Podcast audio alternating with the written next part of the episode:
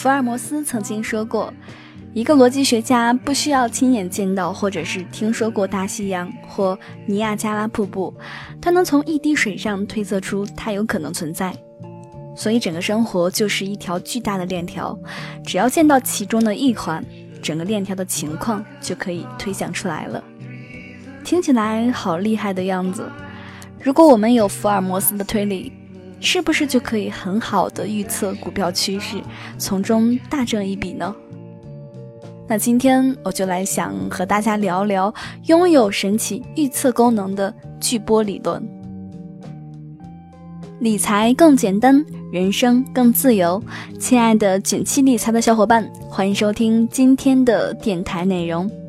关注简七理财公众号，你可以看到我们更多解读的推送内容。那说起巨波理论，我们就不得不说起一本书，叫做《如果巴西下雨，就买星巴克股票》。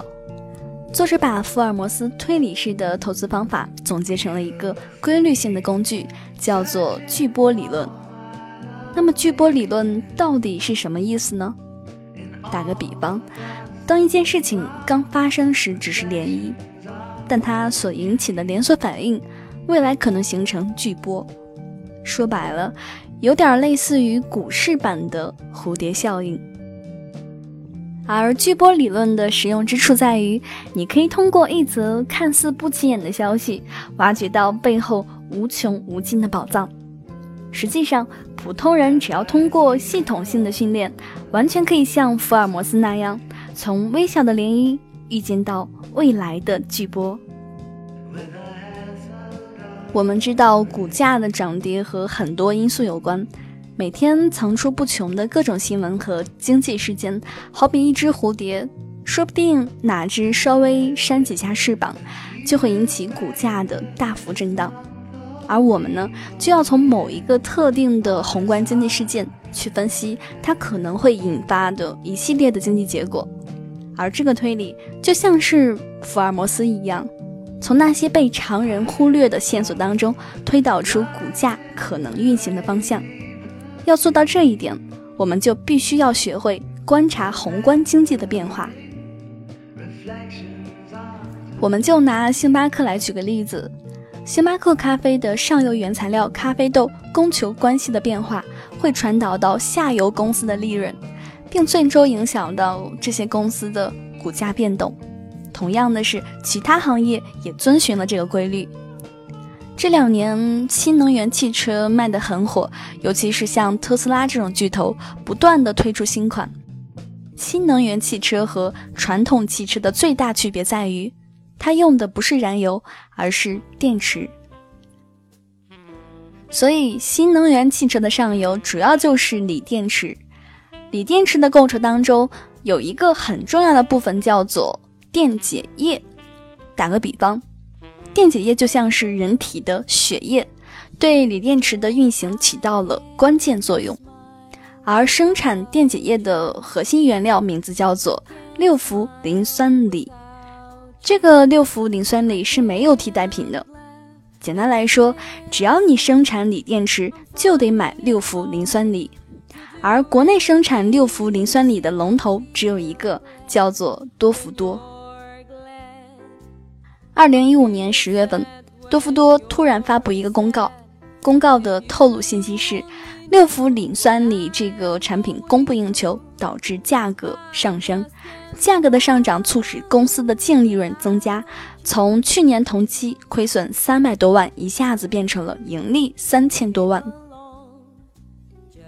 最后的结果就是，多氟多的股价从公告发布时的十五元左右。最高涨到四十五元附近，七个月里翻了三倍。难道这就结束了吗？其实才刚刚开始。进一步思考，对六氟磷酸锂的需求旺盛，也说明了锂电池的生产在不断的增加。而锂电池的订单多了，则反映出新能源汽车的销量火爆。从数据上来看呢，二零一四年以后。新能源车销量增速基本不低于百分之五十，整个行业高速迅猛的发展反映在股价上，就是过去三年新能源汽车的个股平均涨幅在百分之二十左右，最近表现也很抢眼。所以，如果你能从行业的上游获得这些经济景气度的信息，同时结合其他线索，提前预判到这些赚钱机会，似乎并不是那么难。总结一下，巨波理论的价值是把看似无关的各种宏观经济事件组成一条有迹可循的逻辑，从中发现投资机会。当别人还蒙在鼓里的时候，你已经提前出手；当大家反应过来，看到股价涨得老高，犹豫不决时，你依然可以从容进退。从某个角度说，其实每个学科都像是一条巨大的链条，环环相扣，从其中的一环就可以推导出一连串的变化。所以，即便你不投资，也可以利用这种思维模式，不断的去训练自己，日积月累，说不定也能在相关的领域锻炼出一种超越常人的嗅觉和眼光。好啦，今天的分享就到这里了。如果你喜欢今天的分享，记得给我点个赞哦。更多解读可以关注我们的公众账号“简七理财”，简单的简，汉字五六七的七。我在那里等你哦。